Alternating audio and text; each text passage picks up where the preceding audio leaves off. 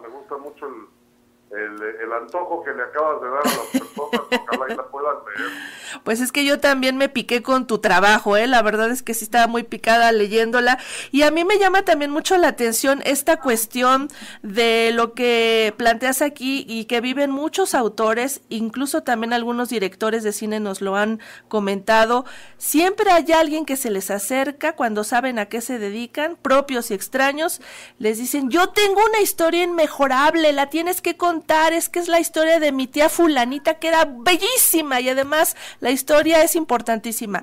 Y tú nos, nos abres boca para, para, para saber más acerca de esta historia justamente a partir de eso, de una historia que llega aparentemente de otras manos, ¿no? Sí, claro, lo, que yo comentaba es que ha habido eh, meseros, taxistas, mariachi de Garibaldi, que quieren que uno escriba sus, sus novelas o las novelas de sus vidas.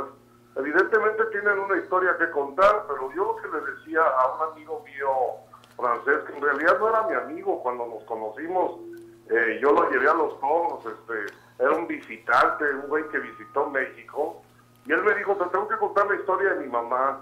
Y luego regresó en una segunda ocasión y me dijo, ya me puse de acuerdo con mis hermanos, queremos que tú seas el que cuente la historia de nuestra madre.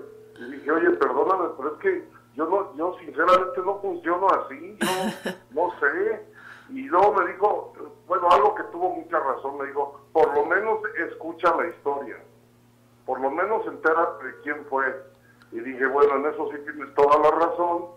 Y como lo narro en la novela, estuvimos encerrados más de 72 horas oyendo la maravillosa historia de Catalina, de su madre.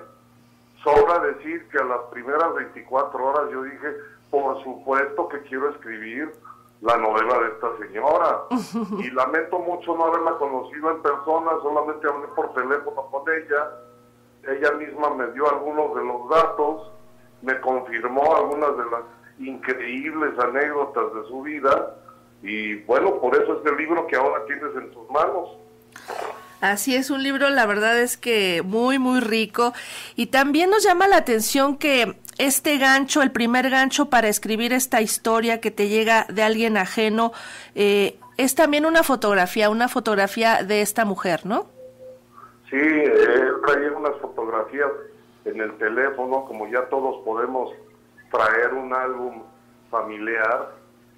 Y luego para colmo traía también un pequeño video de sus abuelos, eh, unos minutos eh, filmados eh, a principios de siglo en una calle en París donde aparecen durante unos segundos sus abuelitos, con una música que no corresponde a la época, pero eso es lo de menos.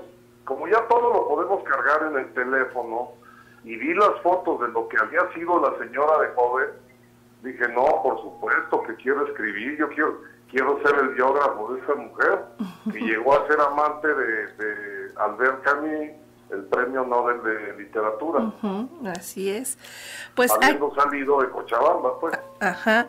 También aquí en esta en este trabajo haces algo que seguramente es inevitable para los escritores porque lo hemos visto a lo largo de la historia a través de muchísimas obras. Eh, también tú rindes un homenaje a la ciudad luz, a, París, esta, este lugar eh, con todos sus clichés y con todos sus lugares comunes, pero también con su magia interminable y seductora y también tú aprovechas para hacer algo de eso aquí. Sí, yo creo que, bueno, ya en las novelas he, hecho homenaje a Madrid, en, la, en, la, Emperatriz de Lavapiés y a la Ciudad de México, en una novela que se llama Requiem para un ángel. Y hace poco hice un homenaje a mi infancia en, en un bosque flotante, pues yo creo que aproveché para escribir de París porque es una ciudad que siempre embeleza y es la ciudad a la que conquistó eh, Catalina. La novela es una historia de amor principalmente parisina y por eso las músicas que yo recomiendo escuchar cuando estén leyendo mi novela son canciones en francés. Así es. Oye, esta, esta anécdota que cuentas también ahí en el libro, cuando tienes que llegar a tomar un, un tren y vas en taxi y tienes que incluso ofrecerle al taxista porque le pagas lo triple para que te haga ah. llegar a tiempo, es buenísima además. Es, es absolutamente verídica. ¿En serio? Lo único, lo único que demuestra es el despiste clásico, no solamente mío en lo particular, sino de los mexicanos cuando andamos viajando, que se nos, se nos cruzan los cables y se nos va la olla y creemos que podemos llegar a tiempo a todos lados y en realidad siempre andamos llegando tarde. siempre estamos a destiempo los mexicanos. Oye, ¿y quedó satisfecho el, el, este, el cliente? Porque lo vamos a llamar así, Javier Dupont y sus hermanos. sí, sí, sí, nos hicimos amigos de por vida están muy agradecidos ellos.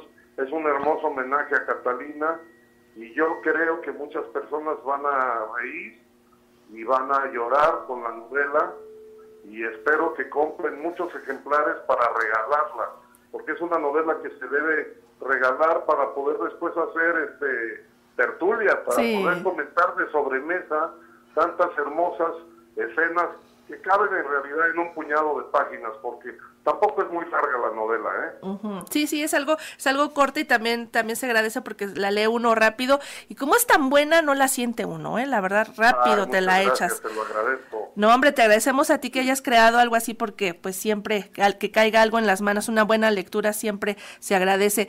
Y cuéntanos ahora qué anda haciendo un librero mexicano allá en Madrid, ¿cuáles son tus planes? Mira, en primer lugar, haber rescatado la librería más antigua de Madrid, que iba a cerrar y que se iba a convertir en pizzería.